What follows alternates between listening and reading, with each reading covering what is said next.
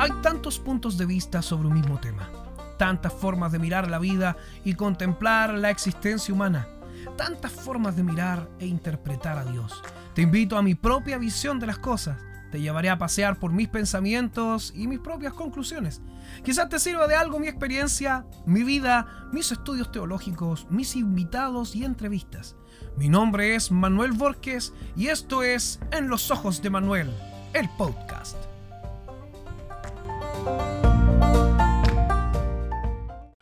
Hola amigos, ¿cómo están? Bienvenidos a una nueva entrega de En los Ojos de Manuel, el podcast. Ya en nuestra octava entrega, ocho semanas, pudiendo entregar mis pensamientos y mis reflexiones para quienes lo quieran oír. Eh, porque si están aquí y están escuchando esto es porque les interesa, tienen curiosidad o quieren saber o quieren compartir un poco de cómo he visto yo las cosas. Yo soy un hombre que se dedica a pensar mucho, reflexionar mucho, ya que la vida bíblica a mí me ha llevado a reflexionar sobre la vida, sobre el amor, sobre la muerte, sobre nuestros objetivos en la vida, sobre lo que hacemos, lo que queremos, lo que entendemos, lo que realmente vale la pena en esta vida, lo que en realidad es vanidad o simplemente algo sin sentido. Y es necesario poder pensar en este tipo de cosas porque en realidad nosotros hemos vivido una vida muy vertiginosa, pero tenemos que detenernos a pensar y tenemos que aprender a reflexionar sobre nuestra propia vida. Y eso es lo que hago, eso es lo que me gusta.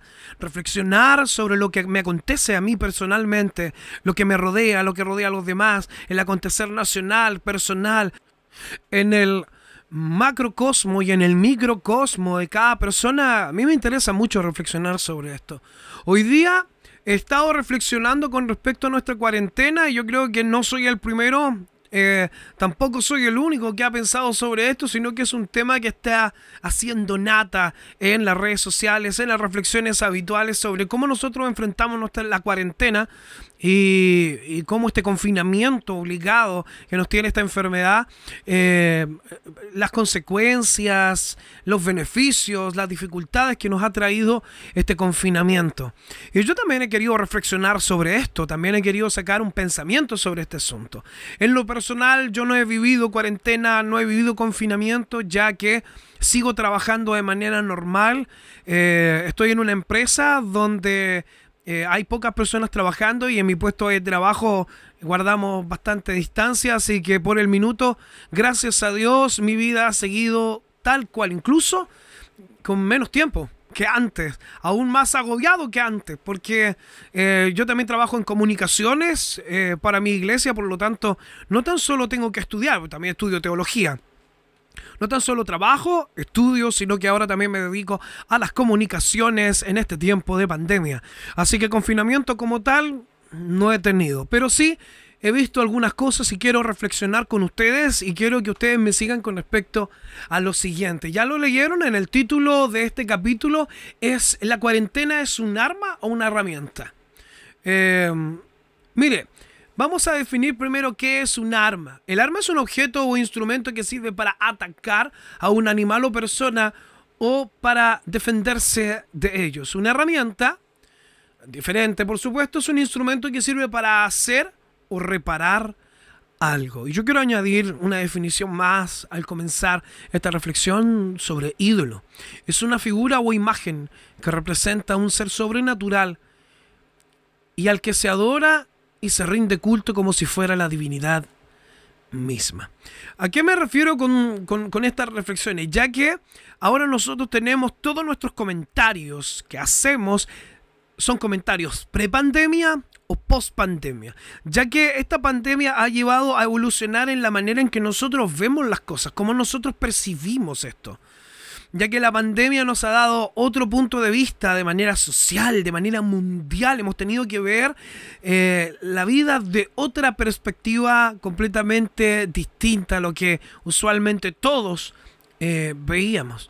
Por ejemplo, las redes sociales eh, es un pensamiento completamente ahora distinto de cómo nosotros lo percibíamos antes de la pandemia y cómo lo percibimos ahora.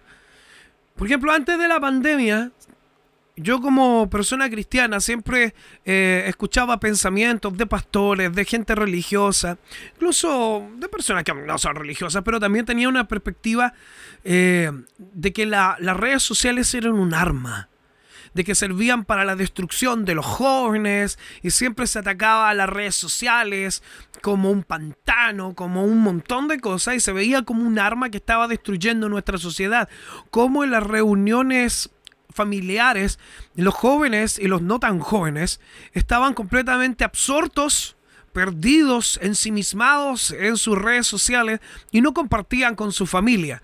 Por lo tanto, este misma eh, este mismo proceso que vivió toda esta juventud y los jóvenes adultos, que me incluyo también, me considero todavía joven, adulto joven, ¿no? Y más, más adulto que joven. Y, siempre se demonizaban las redes sociales, siempre se le daba un carácter demoníaco, un carácter... Eh, un carácter de arma que estaba destruyendo, lavando el cerebro de nuestros jóvenes y que y que en realidad no deberían usarlo, deberían dejarlo. Yo participé en algunas predicaciones y seminarios donde se hablaba en contra de las redes sociales, donde la juventud debería dejar las redes sociales y se le invitaba al mundo a abandonar las redes sociales y que aprendieran a vivir sin ellos. Pero qué sorpresa, ¿no? ¿Cómo se da vuelta la tortilla? Y ahora tenemos comentarios completamente distintos porque las redes sociales que se habían demonizado tanto, que se habían dejado de lado, que estas redes sociales que servían para, para como un arma de, no sé, del gobierno, de, de, entidades superiores, como un arma de destrucción de la mente de nuestros jóvenes, han venido a ser la única herramienta de contacto entre nosotros, de lo que podemos saber de otras personas, para mantenernos al día. Hoy día las redes sociales se han vuelto esenciales para el contacto social, para el contacto entre países, entre familiares. Ahora las redes sociales se han venido a ver como siempre debieron haberse visto, como una herramienta y no como un arma. Porque lo mismo que pasó cuando llegó la televisión.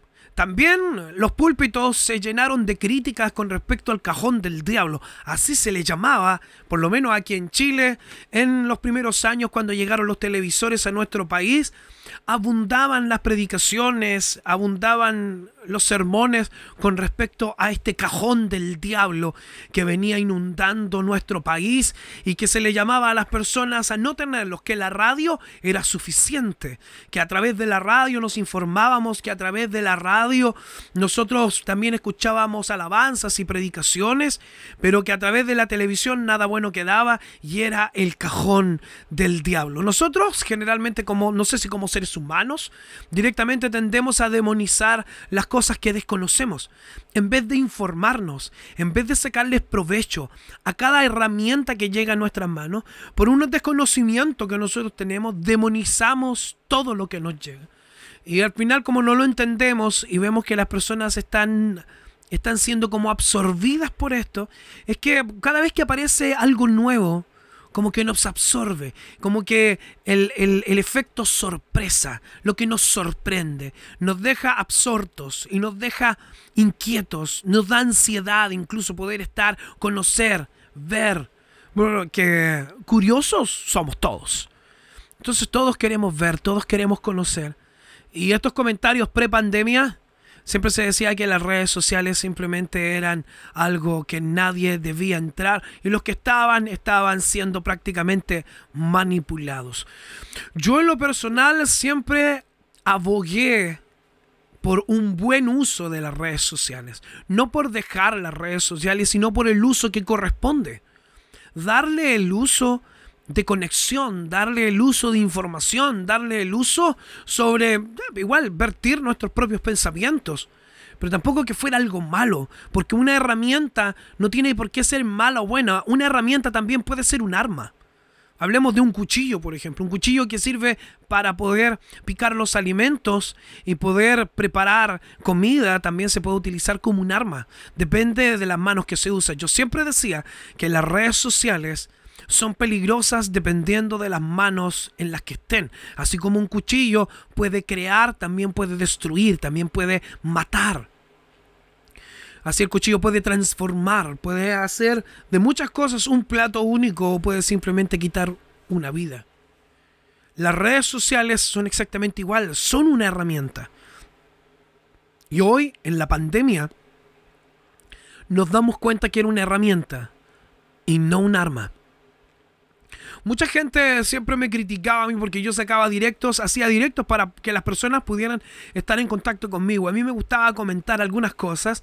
Y hoy día, hoy día, los que se burlaban son los que hacen más directos.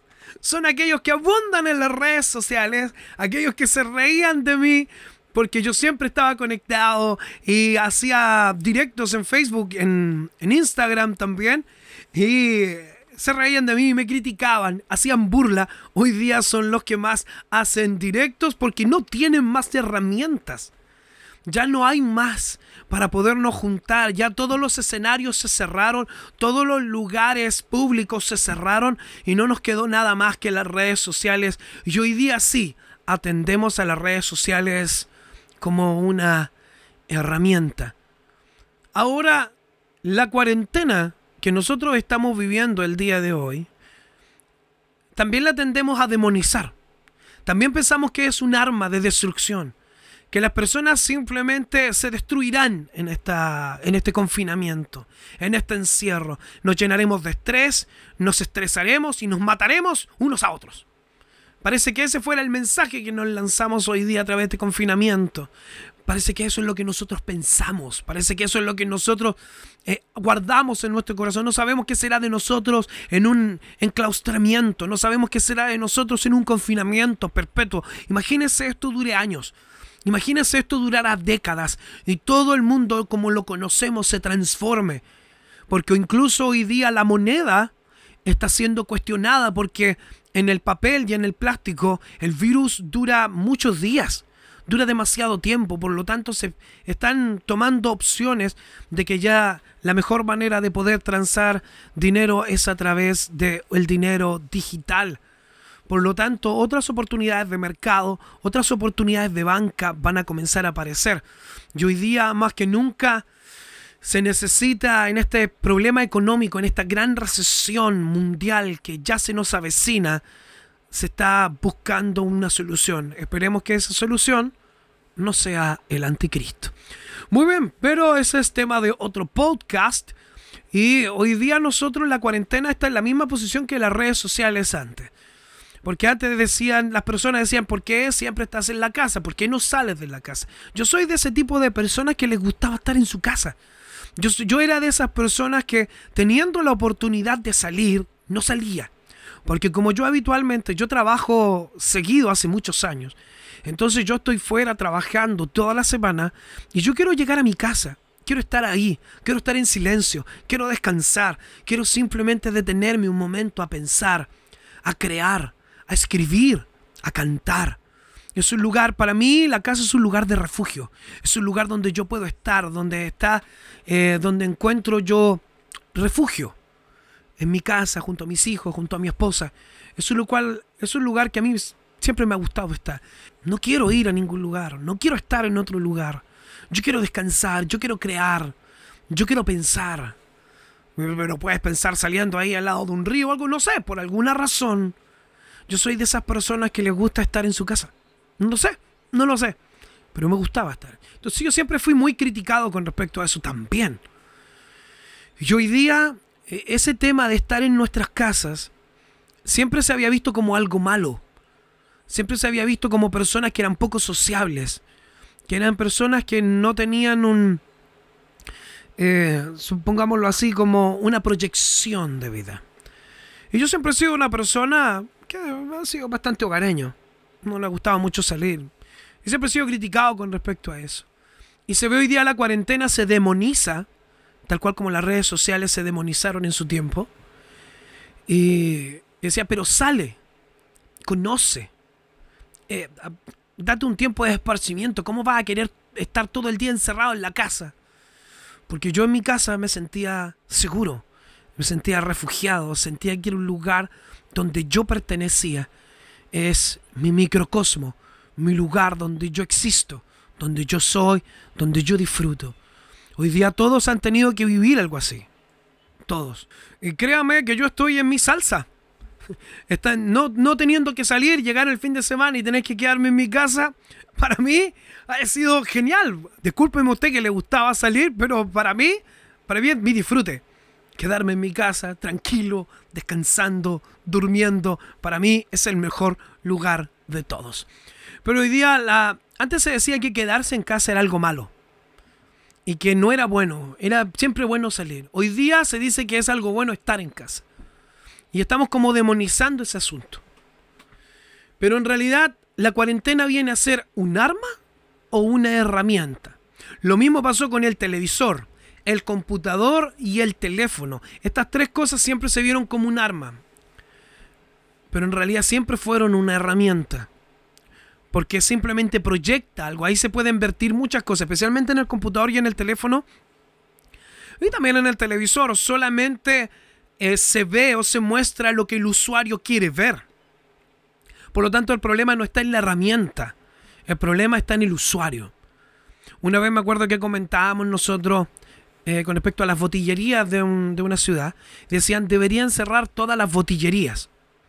Y yo decía, no, no tienen que cerrar las botillerías, ni cerrar los casinos, ni cerrar los prostíbulos, sino que las personas que hacen de que eso sea viable, que eso sea rentable, estas personas deben cambiar. Tenemos que llevar a una evolución social.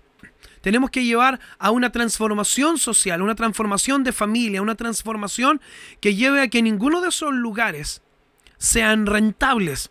Porque independiente hayan 100.000 botillerías y nadie quiere beber, simplemente van a quebrar, van a cerrar o buscar nuevas oportunidades. Recordemos que el comercio es eso, el comercio es vender. Así funciona el comercio. Entonces, mientras haya un usuario, mientras haya gente que quiera jugar, apostar, que quiera beber, que quiera ir a cualquier tipo de antro, eso siempre va a ser viable, siempre va a ser rentable. Así que nuestro problema no es lo que se ofrece, sino está en las personas que lo toman. El problema nunca estuvo en el televisor, nunca estuvo en el computador, nunca estuvo en el teléfono y tampoco el problema está en el hogar. El problema es que el hogar nosotros siempre lo demonizamos también, siempre lo vimos como algo malo. ¿Por qué? Porque en nuestro hogar, como nunca se oraba, simplemente era usado para con fines de descanso y con fines de entretención, con fines incluso malos. En el sentido malo para nuestra alma, para nuestra vida religiosa, para nuestra búsqueda de Dios. Porque yo siempre apunto para allá. Entonces en nuestra casa no había un lugar de oración, no había un lugar de apartamento, no habían cultos familiares, no habían absolutamente nada. Y como no había nada, se veía como quedarse en la casa algo malo. Porque nosotros que habitamos ahí, nosotros que hacemos nuestro hogar, simplemente habíamos hecho nuestro hogar de algo no religioso, no santo, no representativo de manera cristiana. Por eso hoy día decimos, ¿qué va a pasar con las personas que están en sus hogares? ¿Qué va a pasar con los cristianos? Eh, con aquella persona de fe que siempre busca a Dios. ¿Qué va a pasar con estas personas que se quedaron en sus casas? ¿Qué pasa si no podemos volver a reunirnos? ¿Qué pasa si no podemos volver a nuestras reuniones eclesiásticas? ¿Qué va a pasar con esta gente? Es simplemente porque nadie nos enseñó. Porque nosotros nunca vimos esto venir. Y nosotros usábamos nuestro hogar simplemente como un lugar de paso, pero no un lugar de refugio. Nunca preparamos nada. Y por eso hoy día estamos teniendo una crisis en nuestros hogares. Porque siempre buscábamos refugio fuera o no. Siempre si una persona tenía problemas en su casa, no los solucionaba, simplemente salía salía de su casa a solucionarlos a otro lado. O, o lo solucionaba en la iglesia, yendo a la iglesia, o si no era una persona cristiana, iba a una fiesta, o, iba a algún lugar a beber, o a, apostar, no sé, a donde quisiera ir, siempre los problemas se arreglaban afuera. Hay gente que siempre bebía y dice, ¿por qué bebes tanto? ¿Por qué bebes tanto alcohol? Bueno, porque quiero olvidar, quiero solucionar mis problemas, aunque en realidad eso no solucionaba nada. Entonces siempre solucionábamos nuestros problemas fuera. Íbamos a ver a un amigo, íbamos a la iglesia, íbamos a tratar de solucionar nuestros problemas fuera de nuestro hogar. Hoy día no podemos escapar, hoy día no podemos salir y estamos en crisis. Porque nunca aprendimos a solucionar nuestros problemas en nuestro hogar. Por lo tanto, hoy día nosotros estamos sufriendo una destrucción. Porque y estamos sufriendo una ansiedad por los lugares santos. Porque en realidad eso es lo que nos mantenía vivos. Algo que no fuera nosotros, algo que no fuera nuestro hogar, algo que no fuera nuestro propio, algo propio. ¿Por qué? Porque lo que es nuestro, lo que habíamos hecho nuestro, habíamos hecho un desastre con eso. Habíamos hecho un desastre en nuestro matrimonio, en nuestra casa, en nuestra vida, y siempre íbamos a algún lugar a olvidarnos del desastre que teníamos en nuestra vida. Ahora tenemos que cohabitar con ese desastre. Si teníamos una mala relación matrimonial, las cosas se han intensificado. Si hemos tenido una mala relación familiar, hoy día eso se ha vuelto más latente, se ha agrandado aún más.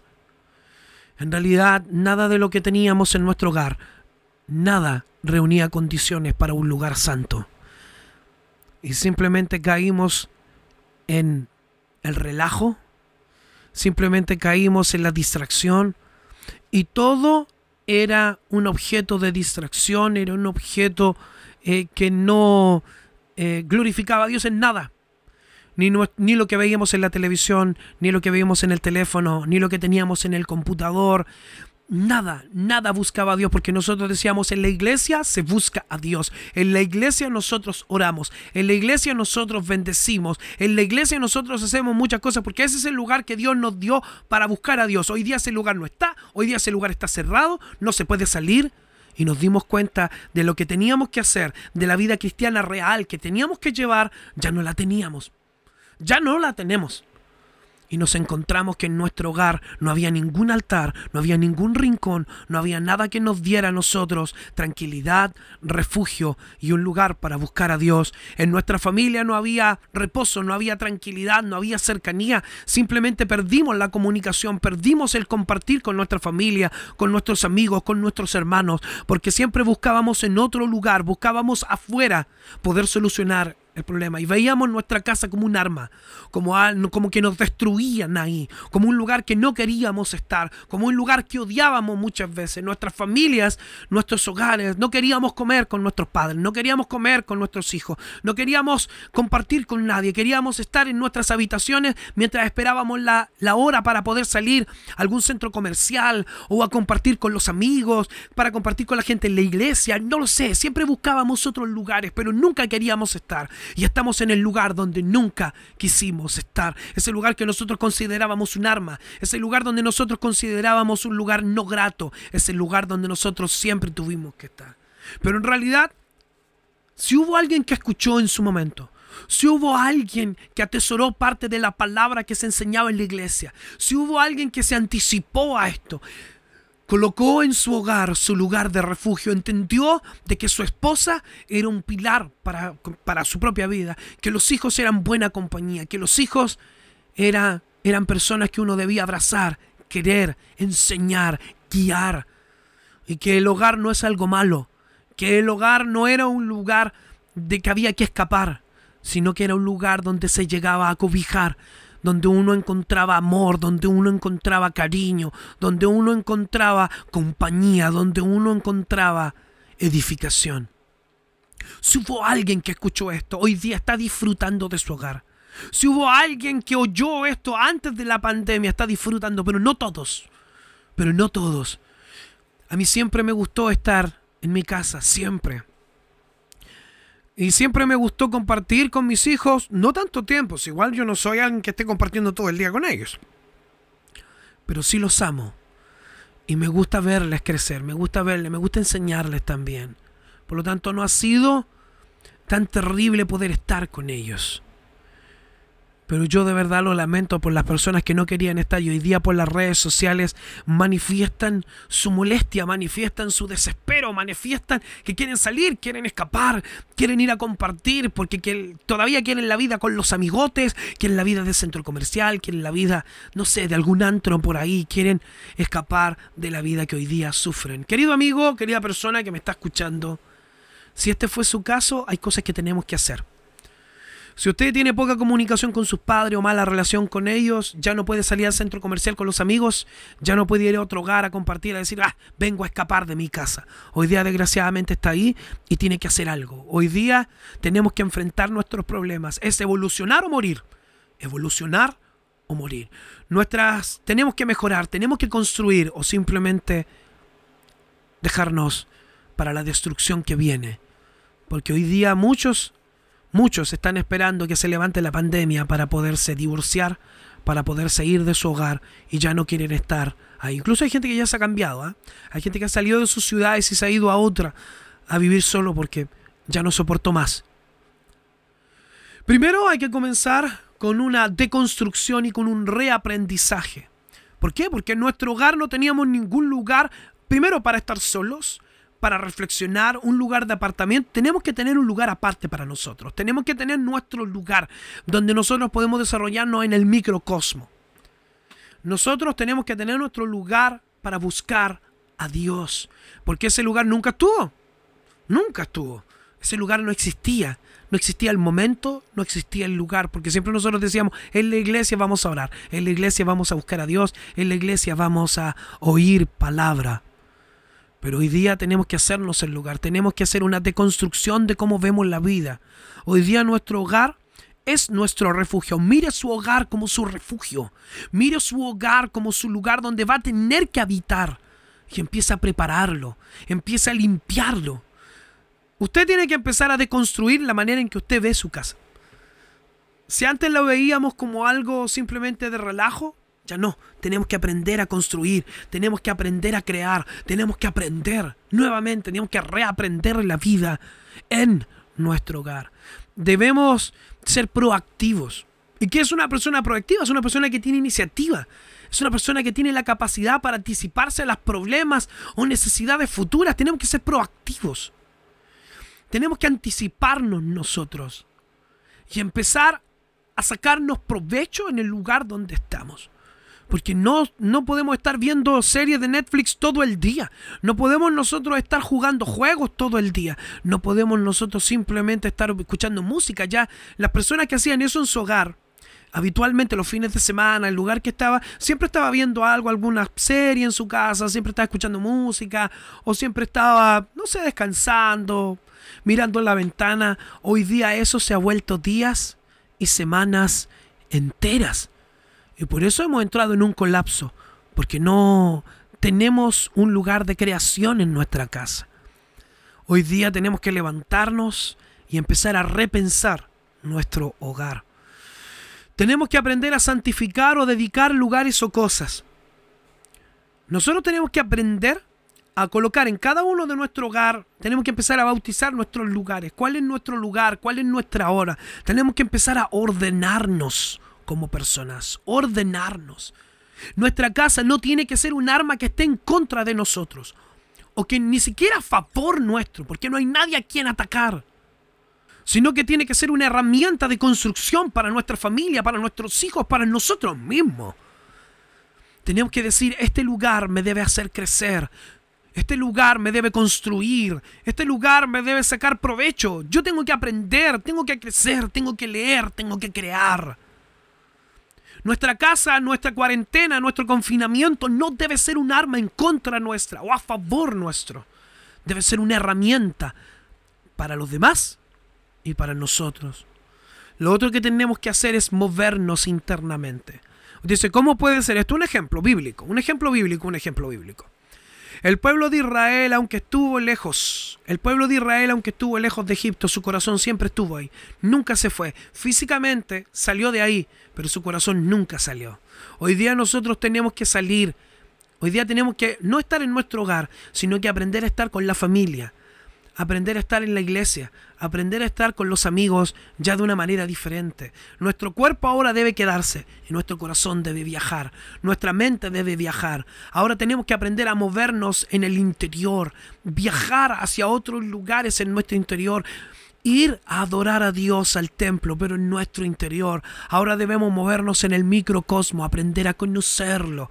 A mí me encantaría poder hablar extensamente sobre el microcosmo, cómo lo percibo yo, cómo es que lo veo yo, cómo para mí hay lugares y lugares dentro de nosotros donde yo puedo encontrar a Dios, donde incluso no me molesta estar solo, porque yo puedo meditar, puedo pensar, puedo crear, puedo puedo sentir, puedo encontrar respuestas que en público nunca pude encontrar.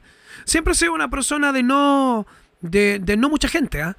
Siempre he sido una persona de que no le gusta estar en, con el grupo. Siempre si hay gente, yo estoy rapidito con ellos y ya después yo me voy a otro lugar. ¿Por qué?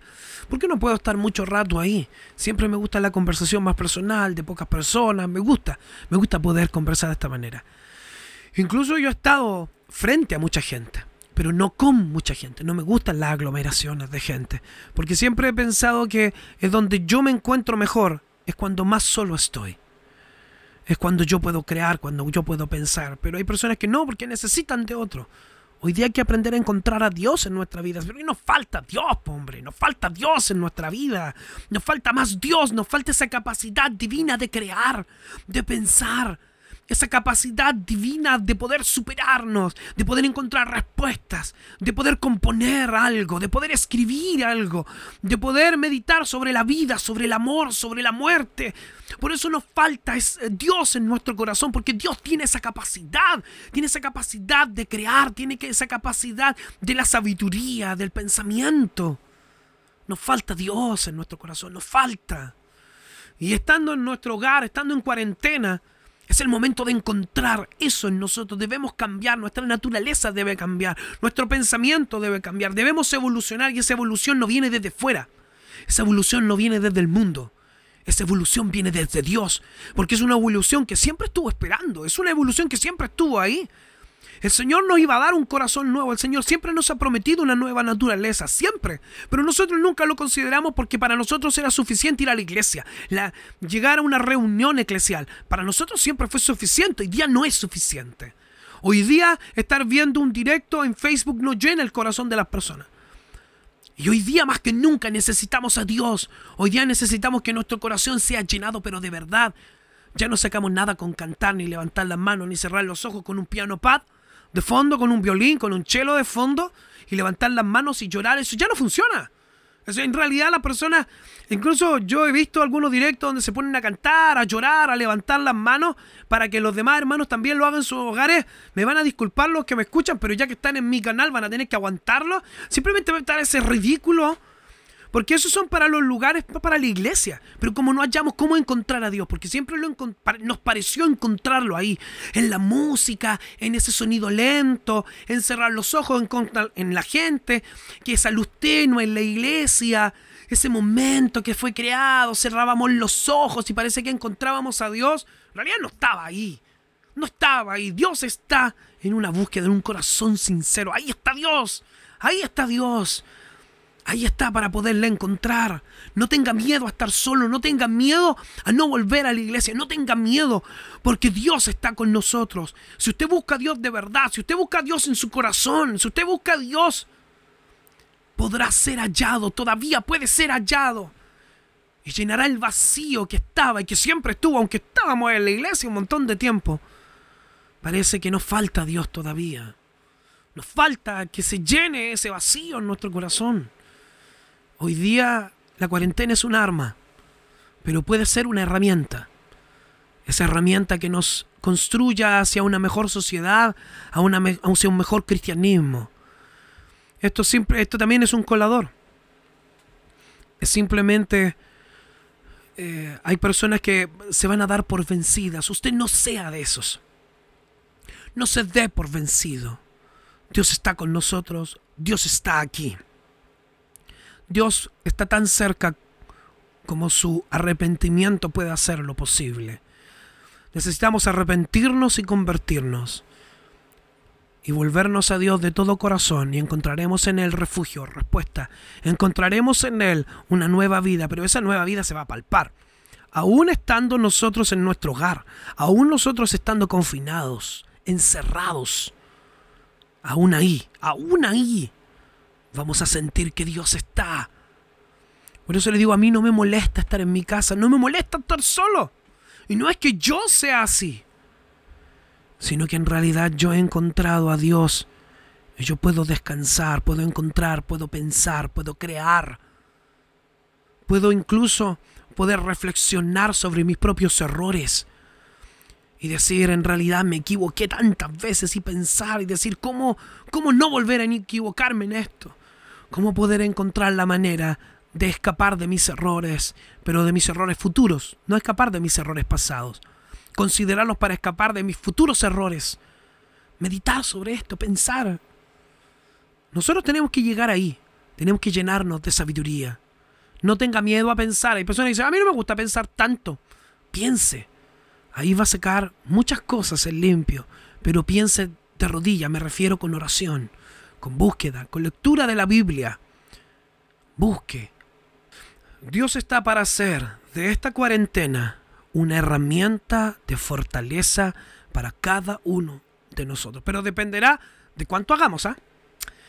Así que gracias por estar un día más en estos pensamientos. Gracias por estar un día más en los ojos de Manuel. Gracias por venir a mi visión y compartir mi visión de las cosas. Espero que le haya hecho reflexionar. Espero que pueda sacar algo en limpio. Esos son mis deseos para quienes entran a mis ojos y alcancen a ver lo que yo alcanzo a ver. Quizá usted ve otras cosas, pero eso es lo que yo alcanzo a ver por el minuto. Y ojalá que mis ojos le sirvan para que usted también pueda mejorar los suyos y entre todos poder ver algo más. Así que será hasta una próxima entrega, será hasta una próxima oportunidad cuando nos volvamos a encontrar en los ojos de Manuel, el podcast.